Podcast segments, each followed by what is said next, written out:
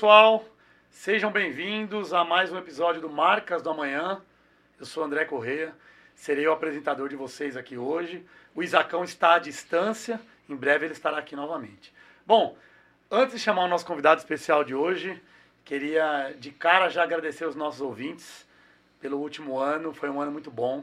Obrigado pelas mensagens, pela presença, por toda a interação de vocês. Se você não é ouvinte, no final desse programa espero que você continue aqui conosco. Não esqueça aí, se você está ouvindo ou assistindo pelo Spotify, segue o nosso programa, avalie ali com cinco estrelinhas, isso é importante para nós.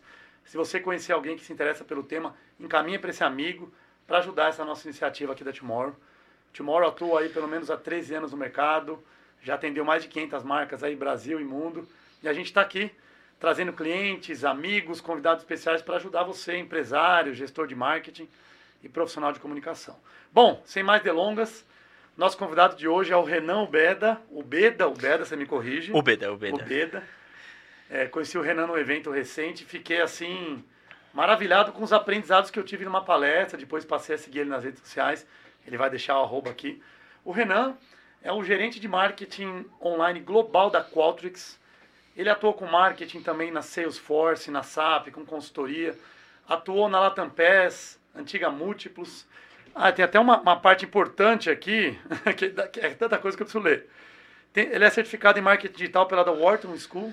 Pela Wharton School, Wharton sim. School, então Convidado de peso aqui. Renan, seja bem-vindo, obrigado pelo seu tempo. Eu que agradeço, André, a oportunidade de bater um papo e passar um pouquinho da nossa experiência para os seus ouvintes, para os gestores de marketing, empreendedores que estão ouvindo a gente hoje. Muito obrigado. Eu aprendo muito com você nas redes sociais e a gente segue sempre aprendendo, né? Sempre. Para ser mais efetivo e aproveitar o seu tempo aqui, Renan, comenta aqui para os nossos ouvintes o que, que é a Qualtrics, o que, que você faz hoje lá e como que você entrou nesse mundo de marketing, dados eu vi, te acompanho nas redes sociais, você fala muito sobre inteligência artificial. Vamos lá, então vou começar do começo, né? Como que eu entrei nesse mundo de marketing? Na verdade, foi uma consequência de vida, assim, literalmente, porque eu comecei realmente muito, muito cedo. Quando eu falo muito, muito cedo, de verdade, eu tinha 10 para 11 anos de idade e me interessei por linguagens de programação front-end. E eu gostava muito de ficar no computador, para pesquisando coisas. E aí eu decidi programar o meu próprio site com 11 anos de idade. Caramba, a idade da minha filha, Carol. 11 anos, ó. Olha isso. E aí eu fiz um site na época para compilar tudo aquilo que era do meu interesse. Era mais um, uma cloud ali, um, um, repositório de conteúdo, de informação. Então eu escrevia algumas coisinhas que eu achava legal, como se fosse um blog. Eu tinha ali algumas apostilas ligadas a essas, esses estudos. Hoje, antigamente a gente aprendia com apostila. apostila. Hoje é vídeo tutorial no YouTube, né? Inclusive a próxima geração já está aprendendo no TikTok. Mas na nossa época a gente pegava ali as apostilas de HTML, CSS, outras linguagens de programação, eu fui compilando tudo isso nesse site. Quando eu menos esperava, ele estava indexado pelo Google. Comecei a receber uma, um volume de pesquisa ali e de visitas que eu não esperava. E meio que ali começou meu interesse em aprender mais sobre por que, que meu site foi parar no Google, como que eu faço para melhorar o posicionamento. E aí, aos poucos, eu fui construindo um portfólio, fui criando é, site para o tio que tinha um buffet, para o vizinho que tinha uma loja de som de carro, aquela coisa bem ali no início mesmo. Depois fui, fui formalmente para o mercado, fui tra trabalhei em agência como criativo, passei por algumas empresas já no marketing, fui gerente de marketing, como você mencionou, lá na Latam Pass, na, do, do, do grupo Latam Linhas Aéreas. Passei por SAP, Salesforce, acho que duas das maiores empresas do mundo hoje, sem dúvida, do segmento de tecnologia. E atualmente estou na Qualtrics. E aí vamos falar um pouquinho da Qualtrics.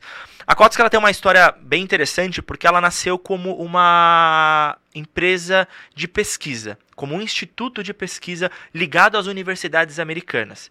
Então, quando a Universidade Americana queria fazer alguma pesquisa um pouco mais aprofundada sobre basicamente qualquer tema, estava lá a Qualtrics para ajudar a formular a metodologia, para fazer análise quantitativa, qualitativa e, enfim, todos os detalhes ali daquele processo para descobrir determinada é, necessidade.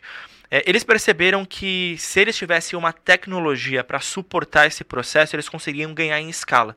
Então eles decidiram investir na construção de uma tecnologia.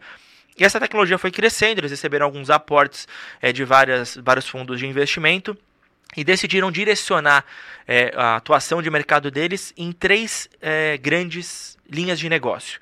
Então hoje eles têm uma tecnologia para gestão da experiência do cliente, uma tecnologia para gestão da experiência do colaborador e uma tecnologia que é, ela é um pouco mais ampla, que a gente chama de marketing research, que é pesquisa de mercado, mas que aí dentro tem tanto análise de ciclo de vida de produto, é, de branding, impact, impacto de branding, presença é, digital, enfim, tem uma série de outras metodologias dentro dessa terceira linha de negócios também. E aí, empresas hoje, já são mais de 18 mil empresas no mundo que utilizam Qualtrics. Então convido os ouvintes a começarem a imaginar quem são aquelas empresas, né? quais são aquelas empresas que hoje é, entregam uma boa experiência para os seus clientes. Muito provavelmente essa empresa utiliza a Qualtrics. Eu posso falar alguns nomes aqui que a gente até tem cases lá no site. Quem tiver interesse em acessar qualtrics.com vai encontrar. Então a Volkswagen utiliza, a Mastercard, é, alguns bancos grandes no Brasil, que não posso falar o nome, mas pensa em um banco grande, banco digital grande também utiliza. É, nós temos a, a própria Disney também é um dos nossos clientes, é um cliente inclusive bastante relevante todas as universidades americanas, basicamente, das 52 principais universidades americanas, 50 utilizam até hoje a tecnologia para pesquisas tanto na instituição quanto também os produtos mais de mercado, como eu, eu citei agora, as linhas de negócio mais tradicionais da, da empresa. Enfim, são várias empresas aí que têm utilizado a tecnologia para melhorar a experiência dos seus colaboradores, dos seus clientes e também compreender melhor o seu posicionamento no mercado, o impacto da sua marca, a percepção que as pessoas possuem da sua marca, enfim. Muito legal. É, eu não comentei no início, mas também o tema do nosso episódio de hoje era como melhorar a experiência dos colaboradores e clientes de uma marca. E pelo que eu vi também, a Qualtrics está presente em nove países, quatro continentes, acho que é isso, né? Isso, é, nove países, quando a gente fala, é presença física, né? Com escritório. Uhum. É, hoje, é, pensando, olhando é, globalmente, tem, são muitos mais países né, que a empresa tem, acaba tendo uma presença indireta. Mas em nove países a gente tem escritório. É, na América Latina, inclusive, a gente está construindo o maior escritório da Qualtrics no mundo. Vai ser na América Latina, na Cidade do México. Então vai ser o grande hub onde a gente vai ter os principais é, profissionais, o maior grupo de desenvolvedores, mas nós também temos presença aqui no Brasil, uma presença muito grande na Europa, na Ásia. Então é, sem dúvida um, tem um potencial ainda de crescimento. Sim. Hoje já é uma empresa de 18 bilhões de dólares o valor de mercado da Qualtrics. Então é uma empresa que tem ainda potencial para crescer, mas já está ali figurando entre as grandes de tecnologia. Sensacional. É, eu andei, a gente se comunicou nos bastidores, né? E eu vi ali algumas soluções que fazem muito sentido para o que a gente faz aqui na Tomorrow, uhum. né? A gente estava falando aqui antes de, de começar a gravação. A gente é muito chamado para falar, para ajudar com projetos de fortalecimento de cultura, a gente faz muita análise de mercado, né? principalmente olhando para posicionamento de marca, como a gente deseja posicionar, como a gente já está posicionar hoje para as empresas que já estão no mercado, estão se transformando. E eu vi que a Qualtrics tem essas soluções aí, né? Que, que fazem muito sentido dentro disso. Sim. É, como eu falei anteriormente, as duas principais linhas de, de negócio, principalmente no Brasil. É a linha ligada à experiência do cliente e experiência do colaborador. É, e existe uma conexão direta entre essas duas coisas. Você usou uma palavra-chave aqui, né? Cultura. Então, a empresa que consegue construir uma cultura que é baseada na experiência, você vai ver essa experiência aplicada na maneira como os funcionários são tratados, treinados, mantidos, enfim, incentivados dentro da corporação. E isso reflete lá na ponta de como os clientes também são é, impactados por essa experiência. Então, por isso que esses dois pilares são tão importantes. E sim, é, hoje a gente tem tecnologia para medir uma série de indicadores importantes nesse processo de construção de cultura organizacional. É, entender como que é a percepção, porque uma coisa é você construir, uma coisa é como seus colaboradores percebem essa construção e como seu cliente percebe na ponta também. Então é, a metodologia ela é bem complexa, eu não vou dar tanto detalhe aqui, mas ela mede tanto a aplicação efetiva quanto a percepção é, da promessa de marca, da promessa de posicionamento e, e da experiência efetivamente construída é, dentro desses pilares. Legal, isso para nós é importante, né? A gente em qualquer projeto de branding é muito comum a gente conversar com um líder, um diretor, um empresário, uhum. um CEO que seja, um CMO, e ele tem uma percepção. E quando a gente roda uma pesquisa, uhum. a gente coleta a percepção do colaborador a gente tem uma parte disso. Quando a gente roda a percepção do fornecedor, então a gente está falando aqui de todos os stakeholders, públicos de interesse. Uhum. E quando a gente vai lá para a ponta, é outra percepção. Então, qual que é o nosso objetivo aqui? Entender qual atributo de imagem faz mais sentido para nós, o que está na essência e como a gente faz para alinhar essa percepção. Acho que é o maior desafio que a gente tem hoje. E, e que... tem um outro fator também, André, que é a expectativa. Exato. É, tem, não sei se você está acompanhando, mas tem um caso acontecendo agora nesse momento que o Gil da Vigor ele está querendo passar por um rebranding e é muito legal, né? Porque ele, puxa, um cara fantástico, é, tem é, entregado muito valor naquele perfil dele, um pouco mais brincalhão, mais ligado ali ao, ao estereótipo é, da comédia, enfim. E ele está querendo agora construir uma imagem de uma autoridade, um consultor de negócios, um consultor financeiro. Ele está nesse processo. Só que a percepção e principalmente a expectativa das pessoas que acompanham o trabalho dele é do Gil da Vigor que Parece ele que construiu. as pessoas não querem. As pessoas Eu não querem essa mudança. Eu quero aquele Gil do, do BBB do Brasil. Exatamente, e, e é legal porque a gente tem visto exatamente esse movimento, né? Ele está tentando construir, está utilizando todas a- as ferramentas possíveis para Uhum. isso, mas quando isso bate lá no consumidor, a expectativa é diferente, a percepção é diferente, tá gerando um estranhamento e as pessoas já começaram a, a se reunir nas redes sociais para falar Gil volta, Eu quero quero que volte o É, Gil que tradicional. É, é um bom caso para ilustrar, né? Porque no final das contas, vamos pegar a essência do Gil para explicar para os ouvintes aqui. Eu, go- eu gostei muito dele quando eu conheci ele no programa, né? Aquele jeitão. E é um jeito verdadeiro, né? Uhum. A gente fala que descobrir essa verdade das marcas é o grande desafio que a gente tem. Uhum. Porque a gente chega em muitas empresas, as pessoas querem ser algo que elas não são, que elas não vão conseguir manter no dia a dia. Então, descobrir essa verdade, ele tem essa verdade. Uhum. Porém, ele tem uma outra face profissional. A gente sabe que ele gosta dessa área, ele quer evoluir, mas as pessoas já gostam dele daquela maneira. Mas é possível ainda impactar Sim. outras pessoas que não este público. Mas é um grande desafio, é um, É um grande legal para se contar, né? Sem dúvida. É- é- vai, vai ser um processo, provavelmente, de maturação dessa nova imagem dele. Uhum. É, eu até usei uma palavra agora, estereótipo, mas a palavra que eu estava buscando era arquétipo. Arquétipo. Arquétipo. Porque é, como ele tem esse arquétipo, como você disse, né, que é muito natural dele, acaba sendo difícil mudar. Mas é possível. Mas ele vai é, ter essas objeções no meio do caminho, vai encontrar o espaço. Ó, Quatrix poderia, sem dúvida, ajudar ele a medir, entender a percepção, o que está funcionando, o que, que não está funcionando dentro dessa estratégia de rebranding dele. Mas é um excelente exemplo né, para ilustrar Sim. essa questão de posicionamento, percepção e expectativa da- das pessoas. É, quando você se posiciona, você está renunciando. Você está escolhendo um caminho Uhum, e não dá para ser tudo para todo mundo. né? exatamente. Então ele tem que pensar, analisar muito bem para onde ele está indo, o que ele quer. Porque às vezes, se ele quer falar com este público que não quer o que ele quer, mas por outro lado, existe um outro público que quer ouvir o que ele quer falar, a gente tem que analisar isso. Se para chegar no objetivo que ele está buscando.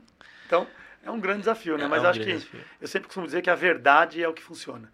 Quantas e quantas empresas a gente chegou e a gente entende que às vezes as pessoas querem passar algo que não são e a gente, cara, isso aí não, não vai se sustentar no longo prazo. Então, É, o, o- eu- tem dois, acho que, exemplos que se contrapõem a essa ideia, né?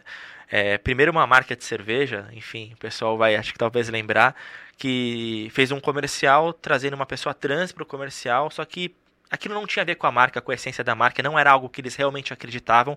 Eles tentaram só surfar uma onda ali e teve uma rejeição do público-alvo é, deles. Eles acabaram se se posicionando pior ainda, eles pediram desculpa pro público-alvo, então eles acabaram se queimando com, a, com o- todo o movimento ali ligado a- aos direitos é, das pessoas trans e se queimou com o público deles, porque eles tentaram se apropriar de, uma, de um posicionamento que não fazia sentido Uhum. para eles, não era algo que eles acreditavam de verdade.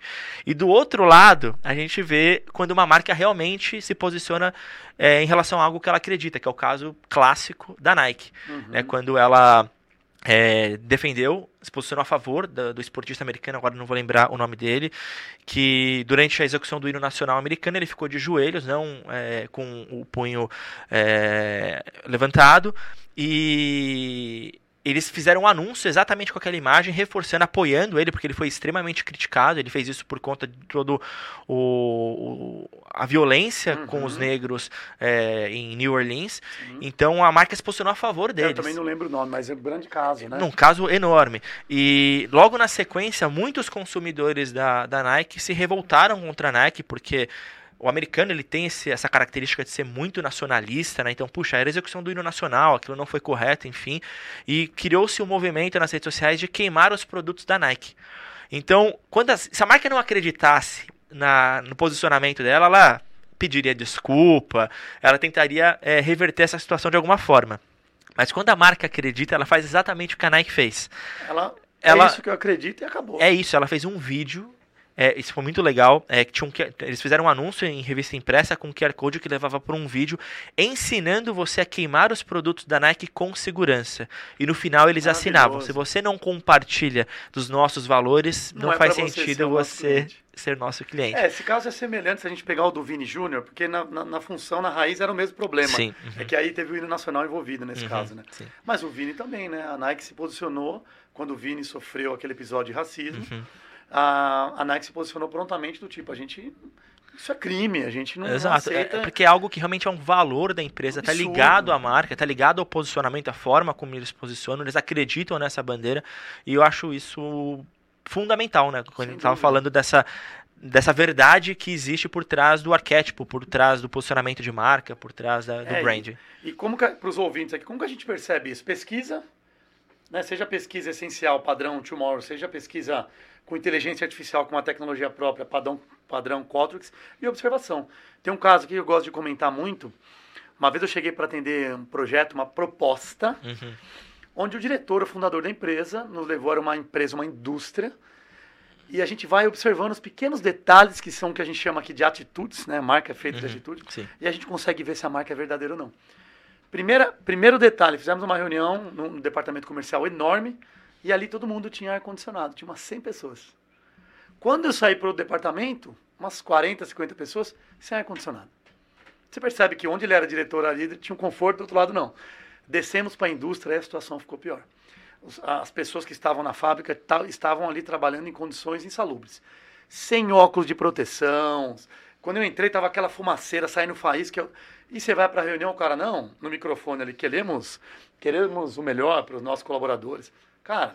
Aqui é uma família, né? Uma, você quer o melhor, mas na sua fábrica ali. Na, assim, eu tô falando de 40 minutos de rodar ali depois da reunião. Uhum. Eu vi que não tinha ar-condicionado em outros departamentos que ele não era o líder. Olha, cara, uma coisa ridícula. Sim. E é uma empresa grande, hein? Pelo menos na, na sede que eu estava lá. E o ambiente que eles viviam ali. Ele podia até sofrer uma denúncia. O que, que nós fizemos? Uma crença, já linkando os temas. Conversamos com ele. Pô, você pode encaminhar uma proposta? A gente voltou para casa e falou, cara, não dá para atender esse cara não bate com o que a gente acredita. A gente não vai conseguir construir projeto nenhum. Agradecemos ele, olha, obrigado, a gente está com a demanda, não vamos conseguir atender a sua expectativa. Valeu. E é uma crença nossa, estou falando desse tema, e uma percepção de quando a verdade existe ou não. Uhum. Então, não adianta a gente falar, falar, fazer. Esse cara, dificilmente ele, como líder, ou qualquer outro líder ali, talvez iria mudar essas condições. Então é, é muito em cima disso que a gente bate. Né? É, eu tenho, a gente tem um caso na Qualtrics que é, é, isso é muito bem casado, porque, de novo, tem verdade nisso. Mas foi uma construção, porque nem sempre foi assim também, que é o Mercado Livre. Então, o Mercado Livre é um grande caso da Qualtrics na América Latina, e eles é, investiram muito forte nos últimos anos em entregar uma boa experiência para os clientes. Acho que ninguém tem dúvida hoje que Sim. é um grande case que a gente tem no nosso mercado, no varejo, de experiência do cliente é Mercado Livre. É, quando você tem problema em, alguma entrega, o que é raro, mas você tem problema, o atendimento é muito eficiente, os processos internos são muito eficientes e eles monitoram isso muito de perto.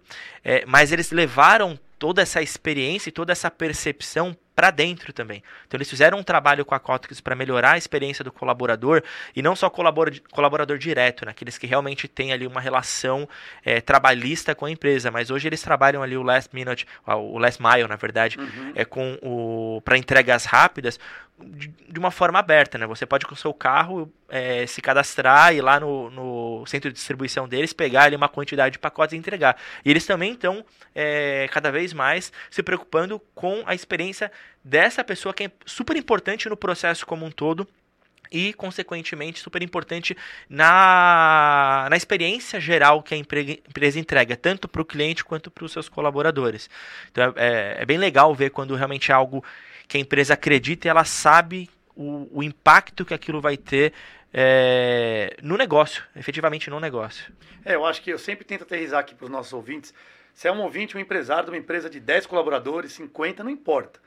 Se você não tiver condições de contratar a Qualtrics, o que, que você pode fazer? Cara, usa o seu Excel. Define um responsável por uma atividade, que seria essa, uhum. por exemplo. Como que eu posso melhorar a experiência? Vou dar para o João cuidar e vou criar um processo que eu vou colocar aqui no PowerPoint mesmo. E vou controlar no Excel com uma reunião. Cara, é possível se você entender que esse é um desafio importante, fazer com que você tenha em mãos hoje. Né? É. Depois você automatiza. Não, sem dúvida. Eu, eu durante a, um pouco depois da pandemia, é um amigo meu, eu gosto de contar essa história porque ela é, é ela é genial, assim, o resultado dela, né? É, ele abriu uma barbearia. É, num bairro não próximo da minha casa, então eu não frequentava a barbearia dele. E aí ele me chamou um determinado dia e falou: Renan, cara, tô com uma dificuldade aqui muito grande de fazer minha barbearia, barbearia virar. Acho que eu vou acabar fechando, vem me dar uma ajuda. E quando ele pediu ajuda para mim, ele pediu muito no sentido de ajudá-lo na estratégia, principalmente de, redes sociais, né? O pessoal que está acompanhando, eu tenho um perfil que eu falo sobre é, pequenos e médios negócios, tem um volume ali legal de, de seguidores, e ele queria muito uma orientação em como que eu posso utilizar melhor os canais digitais. Só que quando eu fui lá na barbearia dele, a gente falou de tudo menos de redes sociais. e falou de posicionamento de marca, né? Porque o que acontecia? É, eu dei uma volta com ele no quarteirão. Falei, cara, vamos dar uma volta no quarteirão. Por quê, né?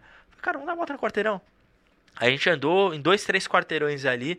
E aí eu tava com um caderninho e anotei. Falou, ó, tá vendo essa? Tem uma barbearia aqui. Aí a gente deu uma olhadinha e eu anotei umas coisas. Deve ter anotado. Mesma cor, aquele mesmo pirulito azul e vermelho. Nada contra, mas todo mundo igual. calma, calma, vou chegar lá. Eu anotei. Aí fui vi uma outra, anotei, anotei. Falei, olha, você percebe uma coisa, ó? A gente passou no quarteirão aqui cinco barbearias. É, uma delas estava lotada. E eu acho que ela é a mais cara. Você viu o que tem lá dentro? Tem uma mesa de sinuca, é, tem um serviço de bar, ambiente super legal, super descontraído. E aí, provavelmente ela era mais cara. Depois de um tempo até fui pessoalmente lá para provar. provar e ela realmente eles cobravam um cliente oculto. É, eles cobravam 85 reais um corte.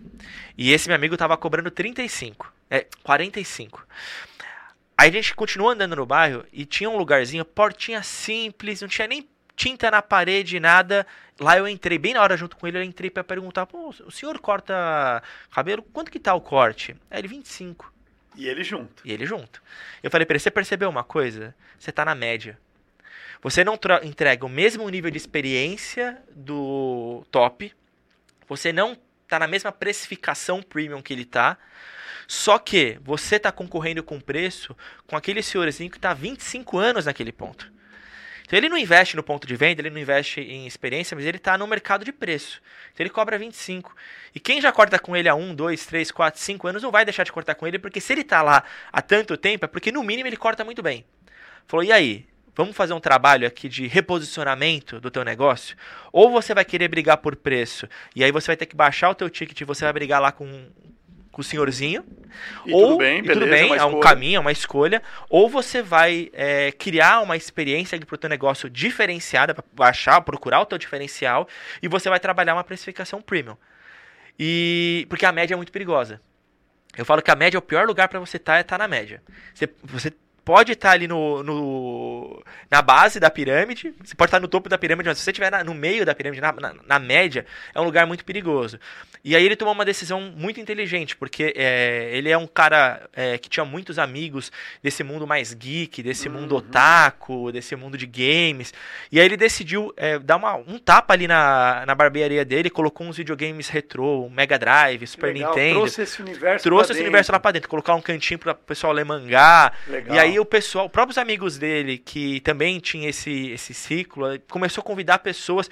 E é uma região super legal, tá cheio de prédio. Então tava ali o, o, o, os jovens, os adolescentes que voltavam da escola, passava, via aquela barbearia com aquela é, pegada mais atraía, geek, atraía. Conectava, né? Hoje você vai tentar marcar um corte com ele, você não consegue. Que legal. Então legal. tudo tem a ver com posicionamento, Exato. a maneira como aquilo que você acredita, que a gente está falando até agora, a percepção das pessoas. Isso não é pro grande negócio só. Sem dúvida. Ele fez, a gente fez isso, não precisa nem de Excel. Foi com um caderninho, anotando, fazendo uma pesquisa rápida rápida ali no, no bairro, no quarteirão, identificamos uma oportunidade, algo que ele realmente tinha paixão e que ele acreditava, ele levou para dentro do negócio dele. Muitas pessoas que tinham essa é, necessidade ou talvez essa é, esse desejo, vontade de ter um lugar ali para poder. É, ele até durante a Copa do Mundo trocava figurinha, ele tinha um lugar para o pessoal jogar cartas, médicas, essas coisas. É, ele colocou ali um diferencial competitivo distinto para a região, pelo que você falou. Que não tinha nada ali naqueles se quarteirões. Com pessoas que se identificam com aquilo, então você também, você, o seu cliente pode se parecer com você, se conecta com a sua mensagem. Exatamente. Então, assim, é um negócio que você fala, puxa, precisou de tecnologia? Não. É, precisou de alto investimento? Não, até porque parte daqueles videogames estavam jogados na casa dele, ele nem não, não usava, estava empoeirando. É, precisou de coragem, precisou de vontade, atitude. atitude. mínima pesquisa de mercado, óbvio, interesse, energia para fazer, né? Exato. E hoje, é, aquele risco que ele, Legal. que ele tinha não tem mais. Se eu fosse ele, eu estaria pensando já em como transformar o negócio numa franquia. Como porque ampliar isso, tem, né? Com certeza tem possibilidade de escalar esse negócio. Poxa, que legal. Parabéns, como é, é o nome dele? Ricardo. Ricardo, vamos deixar o seu contato depois aqui no link para quem Boa. quiser conhecer. Boa, lá em São Caetano, pessoal que está em São Olha Caetano. aí, ó, nós somos ABC, sou conterrâneo aqui, pessoal da ABC. Cara, falando, agora falando da barbearia, descemos, agora a gente vai subir. Eu olhei no site lá algumas marcas que eu curto pra caramba e estudo, que é a Porsche, Chobani, Under Armour, tudo marca que eu, que eu gosto assim já ou que eu uso ou que eu gosto. Uhum. No caso do Porsche, ainda vou, vou ter ainda. Mas me conta um exemplo desse. Você consegue contar algum exemplo mais. Você conta no Mercado Livre, acho que é legal para tangibilizar para as pessoas. O, o a, da Under Armour é muito legal o caso, porque a Under Armour ela está num segmento bastante complexo, né? Ele está ali no segmento de é, moda esportiva, vamos dizer assim. uhum. assim. Então eles têm tênis é, de corrida, é, tem ali as roupas para diversas atividades físicas e a gente sabe que esse mercado ele tem um, um domínio relativamente grande da Nike. Da Adidas e Puma ali que corre por fora. A Puma tem crescido muito, principalmente em alguns esportes, futebol, e tem crescido bastante. alguns algumas décadas atrás e né, em cima da moda e tal. Exato. conseguiu conquistar esse espaço. Eles foram para um lado do, do rapper também, do lado da música, conectou as coisas. Né, moda com... Então eles se reposicionaram muito bem. Então, assim, a Under Armour tava ali num. Um limbo. No limbo, meio, tava no, meio, meio tava no meio. Exatamente. E aí eles decidiram, através também de pesquisa, através de entender necessidade dos clientes, entender oportunidades de mercado, é, que o que faltava era uma empresa que não só vendesse a, a roupa, mas também atendesse às necessidades do público-alvo.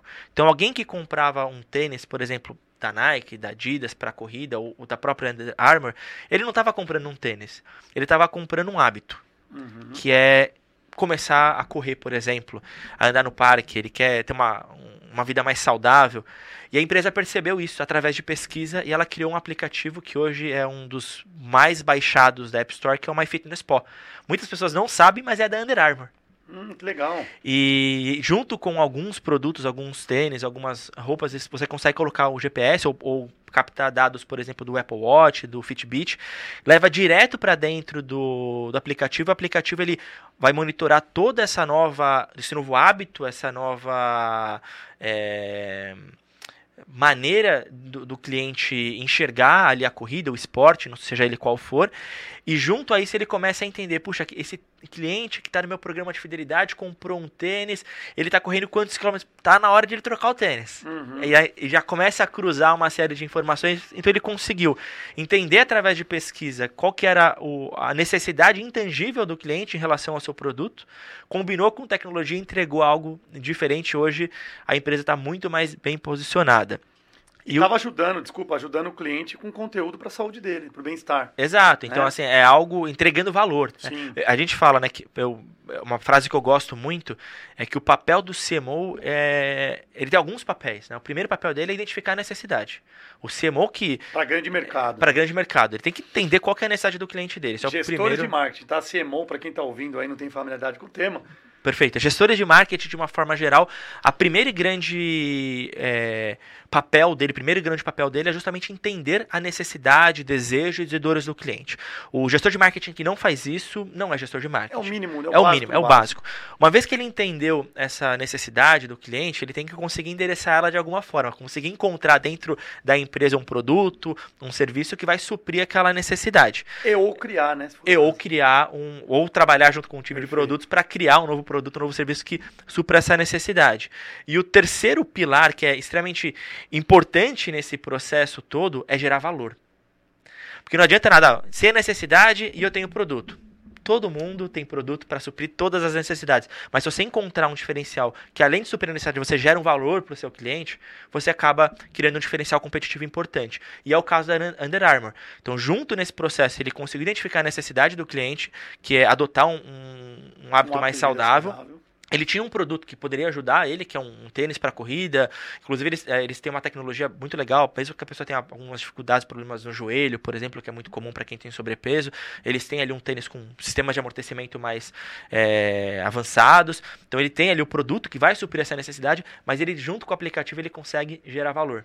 Então ele traz um, um outro ingrediente para essa construção, para esse posicionamento de marca. Então é um, um case super legal também. E um outro case que é muito bacana é o case da Porsche. A Porsche, ela é, é um objeto de desejo, né? Tá dentro de um mercado de luxo, é uma outra característica, né?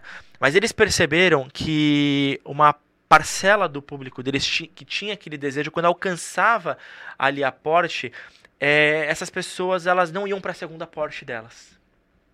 Ela alcançava, puxa, alcancei. Depois mudava meio que o desejo dela ou começava a enxergar outras marcas e eles tinham produtos dentro da linha, né? Para quem é fã de Porsche aqui uhum. sabe que vai ter tanto a, a, Porsche mais básica de entrada até a GTR, Sim. que é o cara que, que já quer ir para pista. Já é outra coisa. Que é uma outra coisa. Então eles têm é, todo um, um portfólio de, de produtos, de veículos para atender diferentes necessidades e para acompanhar aquele amadurecimento do cliente em relação àquela paixão pelo automobilismo. Só que eles não conseguiam tangibilizar isso. Eles identificaram isso através de pesquisa também.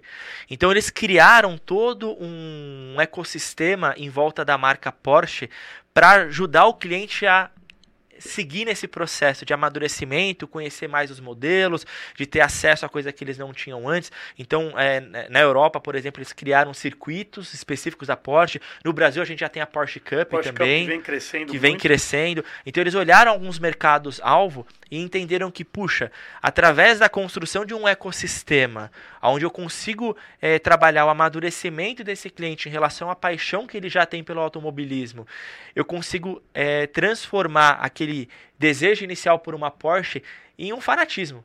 A, uhum. o, a, a, a não tem utilizado mais esse slogan, mas até pouco tempo a gente falava que o nosso slogan, é, nosso slogan era transforme seus clientes em embaixadores não, é seus colaboradores em embaixadores, embaixadores, seus clientes em fãs e os seus produtos em ambição. Legal. Então, é, era basicamente o, o, objetivo. É ainda né, o objetivo da Qualtrics, mas hoje o posicionamento é um pouco diferente da, da nossa própria marca. Mas é isso. Seus clientes são seus embaixadores, são aqueles que é, deveriam é, tá falando da sua marca abertamente e com paixão para todo mundo. Os seus clientes têm que ser transformados em fãs. A gente tem visto marcas que fizeram isso, na própria Nike, a uhum. Apple, enfim, e que se mantém muito é, forte no, mer no mercado porque já possui essa base de fãs que sustentam o negócio. E os produtos viram ambição. Então, para quem é um fã de Apple, por exemplo, usou o exemplo de Apple, é. não vê a hora que sai o iPhone 16, ou não vê a hora que sai o novo Apple Watch, ou que sai um, um e a ambição produto. vai subindo, né? Eu quero aquela, aquela joia, eu quero aquele tênis, né? O sneaker, é o pessoal que gosta. Eu quero aquele Porsche. É engraçado, né? É isso aí. Eu tava lendo uma notícia ontem sobre Porsche, que nunca foi emplacado tanto Porsche aqui no Brasil, em São Paulo especificamente. Quantidade absurda, até pela essa mudança de perfil de público também. E casa exatamente com essa questão do dessa construção desse ecossistema da, uhum. por, da Porsche, da Porsche Cup. Porsche Cup. Na Porsche Cup. enfim, é, é toda uma construção que vai dar o seu resultado. Né? Investir em branding traz resultado é efetivo isso, é isso. a médio e longo prazo. Até no curto prazo em alguns casos. mas Investir na sua marca hoje traz resultado para o seu negócio amanhã. É, eu, eu, eu, eu, não sei se você viu, mas é, ontem no LinkedIn eu falei para as pessoas que ao longo dos próximos 200 dias úteis eu vou compartilhar os 200 ensinamentos de marketing que eu tive nos últimos 15, na verdade 17 anos é, de atuação. E o de hoje foi exatamente isso. Eu escrevi lá que branding e experiência do cliente deveriam ser as duas principais preocupações de todo CMO, e aí eu coloquei entre parênteses. CEO. CEO também. E podemos considerar aí qualquer líder, né? Seja um diretor comercial. Eu vou qualquer tirar líder. o C daqui da frente, tá? Uhum. CCO, CMO, só para facilitar uhum. para os ouvintes que estão no Brasilzão afora aí. Cara, qualquer líder precisa estar comprado e alinhado. Quando a gente fala aqui de projeto de marca, vamos descer um pouco mais a fundo. Valor. Você tem um valor, você tem uma crença. A gente uhum. voltar a falar desse tema. Imagina você fez um trabalho onde você identificou seus valores e 80% dos seus líderes, sejam gerentes, diretores, CEO, não importa, seguem aqueles, aqueles valores. E outros 20% não. O que, que você acha que vai acontecer? Cara, se um líder não acredita, você falou aqui de um valor aqui uhum. dentro de um caso um pouco atrás.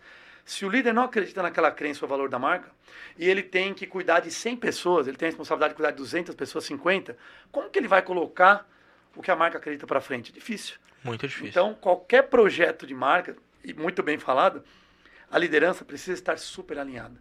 E esse é um grande desafio. Quando a gente entra em alguns projetos, nós tivemos um caso aqui de, uma, de um varejo, a Casa Rossi, o Renan, inclusive, uhum. seu xará. E ele fala muito que ao longo dos anos ele identificou o que ele acreditava com muita força e sustentava isso muito bem. E ele percebeu que os gerentes das lojas é, não estavam alinhados. Então ele demorou um processo para demitir todos esses gerentes e trocar. Cara, demorou quase um ano para acontecer isso. E ele falou que depois disso as coisas começaram a fluir em todos os sentidos. Então, não é porque eu trabalho com branding, mas a gente acredita que branding tem que estar na agenda, na agenda do CEO, do CMO, dos líderes, diretores, gerentes, porque são esses caras que vão construir a marca. E você sabe, André, que aqui no Brasil, uma grande empresa de tecnologia, não vou citar o nome, enfim, é pra, não, não, faz sentido, é, mas ela passou exatamente por esse processo, porque lá fora ela se reposicionou, ela construiu uma cultura e eles descobriram também através de pesquisa, aí não tem nada a ver com Qualtrics, eles fizeram fazer umas pesquisas internas deles, descobriram que a cultura que existia naquela empresa nos Estados Unidos e em outros mercados, ela não era aplicada aqui no Brasil. E eles viram que o motivo era a liderança, porque a liderança não acreditava Perfeito. naqueles valores. E aí eles passaram também por um processo de reformular todo é, toda a estrutura, todos os líderes, é, enfim, foi um trabalho longo, gerou bastante burburinho no mercado, algumas pessoas até não entenderam pelo momento, puxa, fulano não está mais na empresa, como assim? Estão reformulando, demitiram todos os principais diretores, o que está acontecendo nessa empresa? Mas o motivo era justamente esse, porque é, esses líderes que estavam na, na, na, empresa, eles não compartilhavam dos mesmos valores e das mesmas crenças que estavam sendo estabelecidas lá fora. Legal. Comentei um caso para você recente de uma empresa na área da saúde, que a gente tá, uhum. deve lançar em breve, é uma empresa inglesa que, que vem fazendo aquisições no Brasil, Latam e tudo mais. E é isso mesmo, chegou aqui no Brasil, eles adquiriram duas empresas. Então a gente é muito chamado para uhum. M&As, né, que são as fusões e aquisições. A gente comprou, imagina que a marca chega aqui no Brasil e sai comprando algumas empresas e ela quer saber, depois de um tempo, 11 anos depois, qual marca eu vou usar, qual marca é mais forte. E depois que a gente fez um trabalho de pesquisa, a gente identificou que uma das marcas que não era utilizada tinha uma força cultural muito grande, tinha uma essência daquele, daquele fundador que ainda era diretor, e o nosso estudo de estratégia apontou para essa marca voltar a ser utilizada com o endosso dessa marca inglesa. Uhum. Então, faz 11 anos que eles estão no Brasil, eles vão trocar de marca por isso, porque a gente identificou lá dentro que o que tinha de força não era o que vinha de fora, era do diretor que havia sido comprado aqui. E isso é comum, né? Muitas vezes a solução já está dentro de casa já e as está, pessoas não demorou Demorou para a gente chegar nesse processo, é difícil, né? Porque Sim. a gente tem que trabalhar, mas é exatamente esse caso que você contou. Uhum. E a gente tomou essa decisão faz ao menos um mês. Em breve a gente está divulgando esse caso aí. Legal. E que mais, Renan, que você pode contar assim? A gente falou, puta, vários exemplos legais, né, cara? Porra, deixa eu ver aqui, eu anotei algumas coisas assim. Mercado Livre foi legal, que você já tinha falado. É, o que, que, eu poderia falar aqui, né? Acho que eu comentei aqui com os ouvintes. Você fala muito de inteligência artificial. Uhum. E eu vi que esse é um assunto muito falado hoje, mas muitas pessoas não sabem ao bem o que e como fazer. O que, que você poderia falar para esse empresário, independente do perfil que ele está hoje? Seja uma empresa que está nascendo, e seja uma empresa que está se transformando e ou ainda precisa adquirir essa maturidade digital, porque hoje existem grandes empresas que, Sim. como essa multinacional que tu disse, que ela não tem uma maturidade digital nesse sentido de inteligência artificial. Sim. Você poderia dar alguma dica mais genérica assim para as pessoas que funcione? Sim, sim. É, eu, até para você saber, André, há uns 20 dias mais ou menos eu lancei um produto, tá? Para quem tiver interesse, depois acessar lá o meu Instagram, que chama Prompts de Sucesso. Legal, não sabia. É, é um, um, produto bem simples, na verdade. Assim, é um curso rápido, a pessoa faz em uma tarde, no máximo duas tardes, se ela separar ali um tempo, ela consegue fazer. Que eu ensino pequenos empreendedores a utilizar o Chat GPT para o negócio deles. E esse produto, né, esse, esse curso, ele nasceu também de necessidade que eu identificava nas empresas onde eu fazia consultoria e mentoria, esses pequenos e médios negócios. Porque apesar da inteligência artificial é, hoje estar tá mais massificada, ela não é nova, né? Daqui a pouco eu até falo o quanto que ela não é nova. Novo entre aspas, é, né? Mas é, agora ela está acessível. Né? Esse processo de chegar na mão do consumidor final, chegar na mão do pequeno e médio empreendedor é algo novo, dois anos talvez. É, mas ainda muitos deles não têm ideia de como tirar o potencial dessa tecnologia. É, uma dica rápida e simples, por exemplo. As pessoas, quando vão lá no chat GPT, qual que é o natural, qual que é o comportamento comum que as pessoas estão desenvolvendo? Pedir coisas. Uhum. Ela chega lá no chat GPT, me ajuda com 10 ideias de postagens para o Instagram. Aí ele vai lá e vai jogar 10 ideias X. extremamente genéricas. Uhum. O certo é, a maneira mais, vou dizer o certo é muito forte, né? mas a melhor maneira de você utilizar esse tipo de tecnologia é você pedir para ela te fazer perguntas. Você chega para a tecnologia e fala assim: Eu gostaria de ter 10 ideias para postar nas redes sociais, mas antes disso, me faça 10 perguntas sobre o meu negócio que vai te ajudar a dar ideias mais relevantes para o meu público-alvo. Isso bom. muda completamente a abordagem. A tecnologia vai te fazer 10 perguntas que ela vai achar que são as mais importantes para ela entender o seu negócio, entender quem é o seu público-alvo, entender como é o seu mercado, entender quem são seus concorrentes, por exemplo. Você responde essas 10 perguntas e aí você mede a eficiência das ideias antes e depois. Muito é bom. absurda a diferença. Mas é a maneira de. É o como utilizar a inteligência artificial. Ela é um. um basicamente um compilado de tudo que já foi feito pela, pela humanidade, está ali dentro. Né?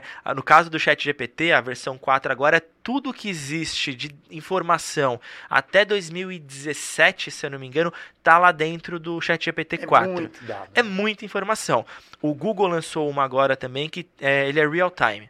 É, eu vi, não, não testei ainda. É, eu, eu, tenho, eu tenho um pouco de dúvidas ainda, porque o que é aprendido em real time você acaba tendo alguns riscos, né? Porque, é, querendo ou não, ele pode aprender alguma coisa que é errada. Ele pode aprender alguma coisa da forma errada com os dados errados. Que é um dado não com, compilado. Exato. Ali, né? Então, quando Mais a gente... raso, vamos dizer. Exato. É um é dado que ainda não foi validado. Quando você pega um dado histórico, o, o ChatGPT não é tudo que existe que está dentro Sim, dele. Tem que tomar cuidado. Tem uma certa validação que também é feita por tecnologia, por inteligência artificial, mas enfim, ele acaba sendo mais eficiente. Então, o fato de, dele ser um compilado de informações é, torna ele uma ferramenta muito interessante, mas se você souber utilizar. Porque a chance também de ele te oferecer uma resposta que não é a mais adequada é grande, porque para você obter o melhor, você tem que saber perguntar. Sim. Né? E nesse caso, é, pedir para a ferramenta te perguntar talvez seja um caminho interessante, como eu acabei de dar o exemplo. Né? É, eu falei antes que inteligência artificial não é uma coisa nova. Chegou para todo mundo há pouco tempo. Mas eu tenho um caso pessoal, quando eu era gerente de marketing lá na Latam Linhas Aéreas, eu tive uma reunião com a Adobe, e a Adobe ela apresentou para a gente uma tecnologia que chamava Media Optimizer. E para você ter uma ideia, naquela época o meu time tinha ali umas 4 ou 5 pessoas que, era 100 por, que eram 100% dedicadas. Que ano foi isso, mais ou menos?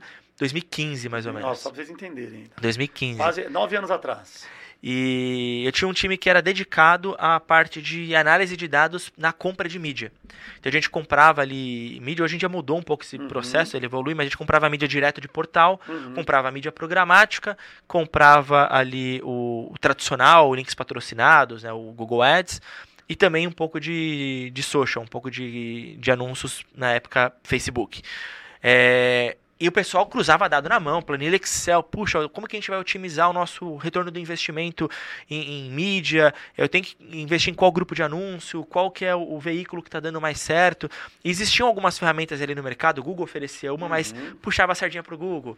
É, a, a, Meta também tinha ali algum é, recurso. mais, vai dar sempre a dele, né? Vai, vai sempre, a recomendação sempre vai estar muito próxima ali da, daquilo que ele vende, né? No final das contas, é uma outra empresa que também quer vender o seu produto. Ela não vai falar para você, não compre meu produto, compre é. do concorrente concorrente. Não, não existe. Mas esse Adobe Media Optimizer, o que, que ele fazia?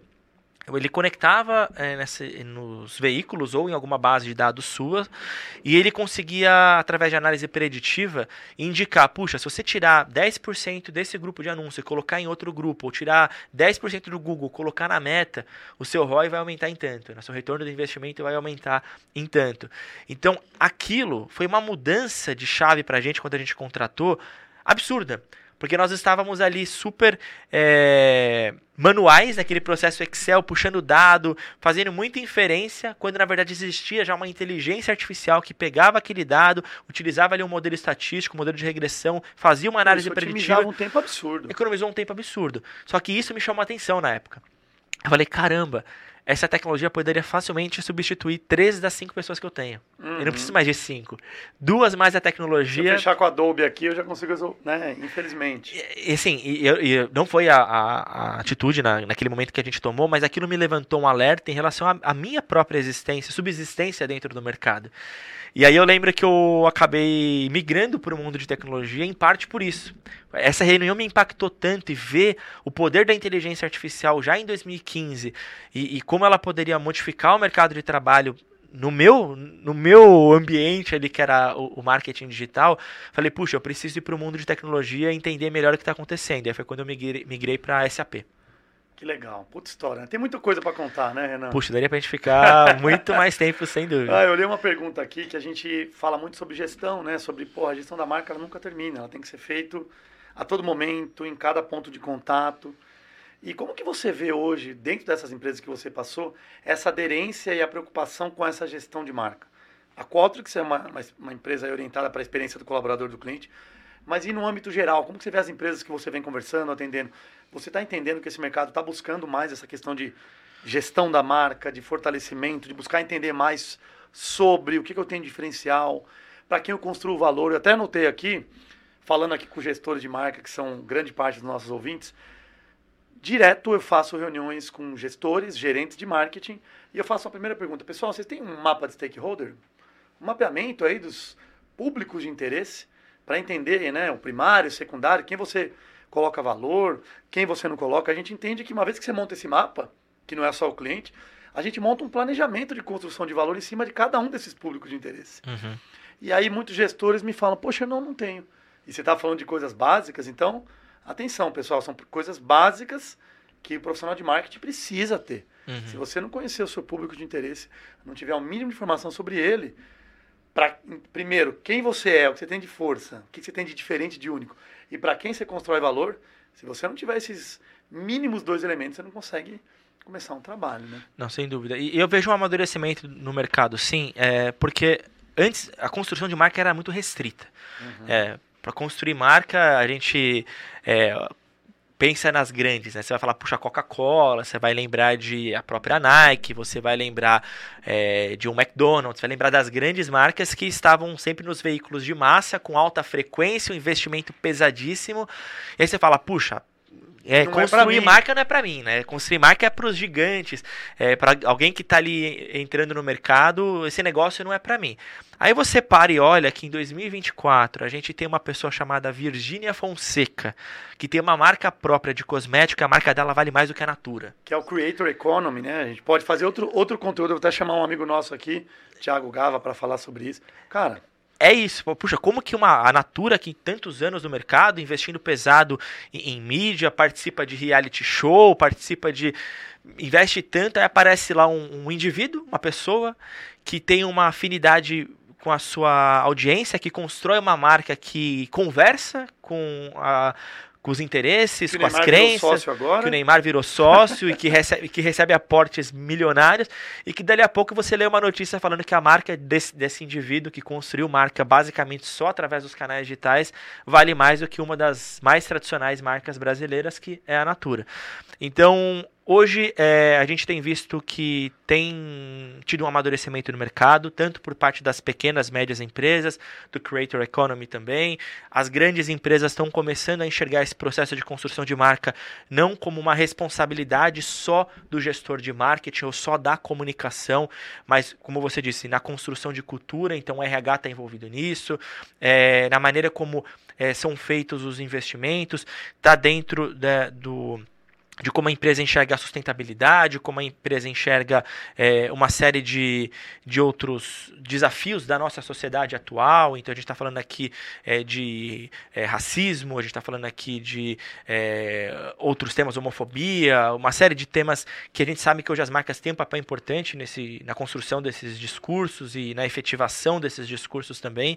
Então, a gente tem visto, sim, um amadurecimento, as marcas cada vez mais preocupadas e na consequência, as marcas errando muito também, né? É, acho que nunca se viu tantos erros de marca, tantas justificativas, é. tantos pedidos de desculpa de marca, justamente porque é, apesar de, desse processo de amadurecimento estar acontecendo, ele ainda não é maduro.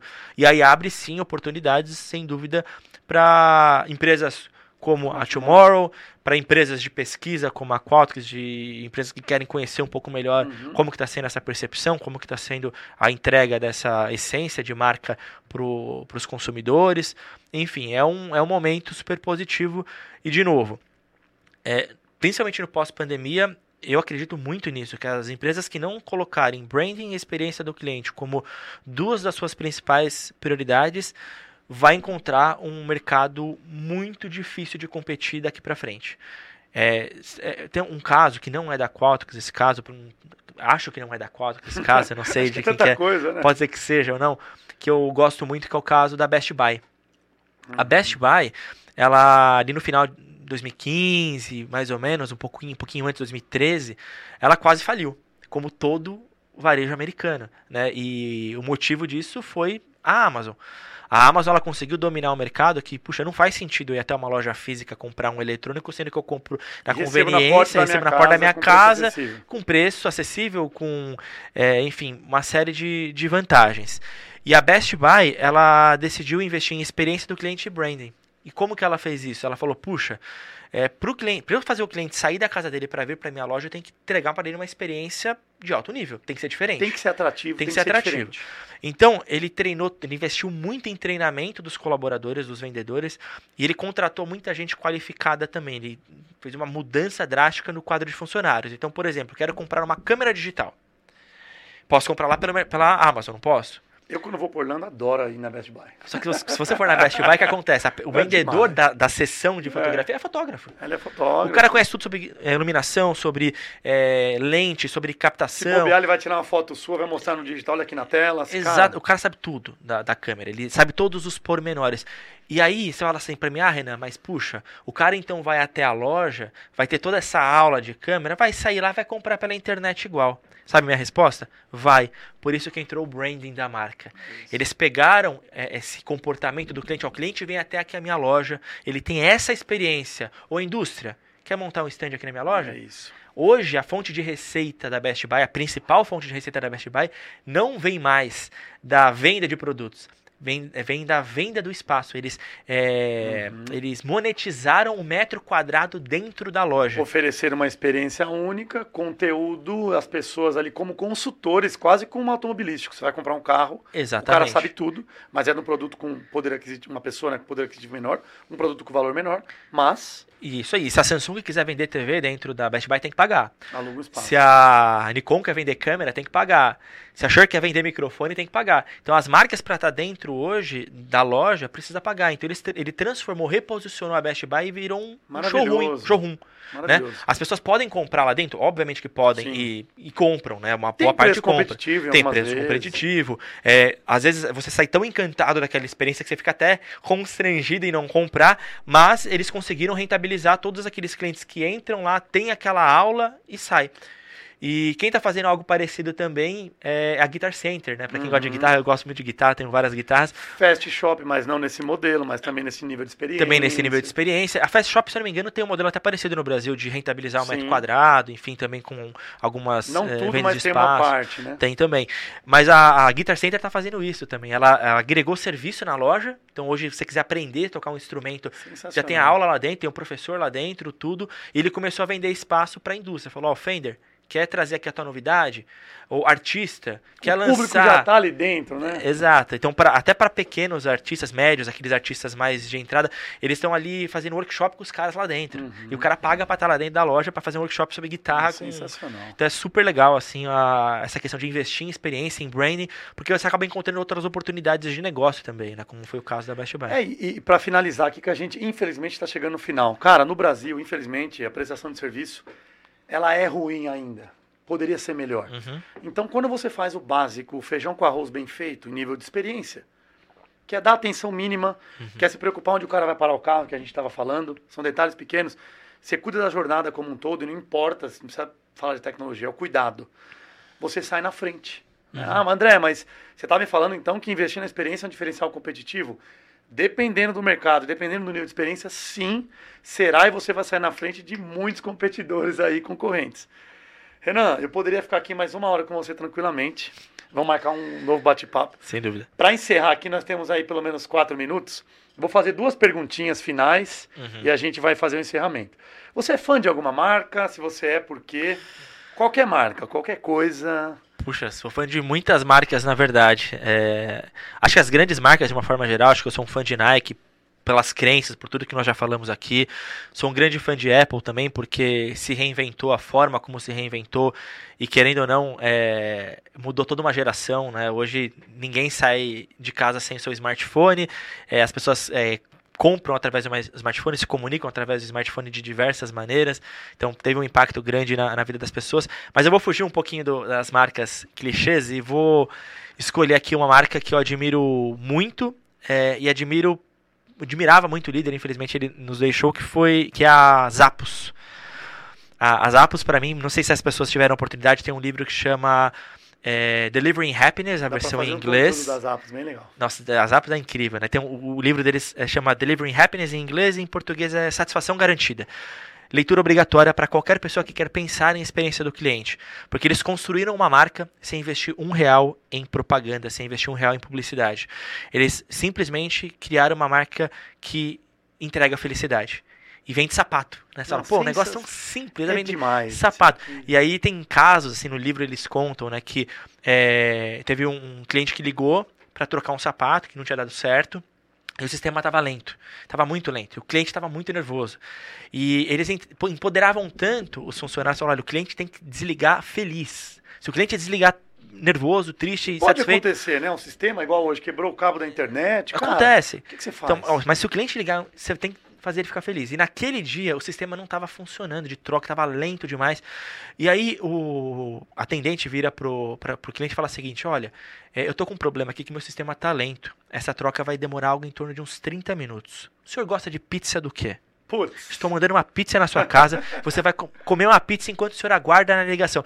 Me passa o seu endereço. É, treinamento muito acima da média. é né? muito acima da média. E aí você, vê vários casos assim. Não é sempre que acontece. Não é sempre que acontece, mas é, essa cultura das apps foi tão forte que tem histórias, inclusive são algumas, se não me engano, essa também é relatada no livro, de pessoas que estavam para cometer suicídio e ligavam no call center da empresa para conversar. Olha o nível. O nível que chegou de treinamento, Nossa, de, de posicionamento de marca. Então, assim, das marcas que conseguiram tangibilizar a questão do branding, mais experiência do cliente e, e se diferenciar no mercado, eu acabo escolhendo as Apos como Pô, a show. marca da minha cabeça. Que show. E para finalizar, a gente tem um slogan aqui que é sua marca no tempo. Uhum. Para quem não sabe, o nome Tomorrow, que é o amanhã, né? Então a gente fala que a construção de uma marca ela acontece todos os dias, em cada ponto de contato, um pouquinho por dia.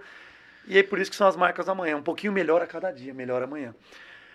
E o nosso slogan é sua marca no tempo. Para finalizar aqui, temos um minuto. Renan, qual que é a marca que o Renan quer deixar no tempo? Poxa, que pergunta, hein? Quanto tempo? Eu tenho dois minutos. Ó, tá. vai, olha lá, um minuto Um tá minuto, bom, tá Sem bom. pressão. Vamos lá. é, eu acredito muito no empreendedorismo como uma ferramenta de transformação do Brasil. Eu acho que o Brasil, como nação, é, tem um- uma possibilidade de ser transformado através do empreendedorismo. É, até ontem eu postei um vídeo de um vendedor de brigadeiro É, esse vídeo já está com quase um milhão de views. Caramba, que legal. É, a abordagem que ele teve ali na, na, na, hora da venda, tudo. E é um vendedor de brigadeiro, assim, você fala, puxa, o, o, ele está num momento não fácil da vida dele, mas ainda assim ele consegue, é, através do empreendedorismo, modificar a, a, vida dele. Então, a minha marca no tempo, eu gostaria muito, e, e trabalho para isso, de potencializar o empreendedorismo no Brasil através de um uso mais inteligente das ferramentas de marketing digital, que são é, mais democráticas, elas estão acessíveis para o empreendedor que está começando hoje, para o empreendedor que já está no mercado. Então, acho que essa é a marca que eu quero deixar. Alguém que, de alguma forma, contribui para o empreendedorismo no Brasil através do marketing. Poxa, sensacional. Deu certo o nosso tempo. Renan, só tenho que agradecer. Deixa eu até dar para você aqui. Obrigado. Cara. Obrigado, Obrigado você pelo convite, tempo. André. Eu tenho certeza que os nossos ouvintes vão gostar muito. E é eu cara, vamos marcar outro papo, porque a gente tem muita coisa para falar. Sem dúvida. E obrigado mais uma vez em nome da Timor, do Isaac. Tamo junto, valeu. Tchau, tchau, pessoal.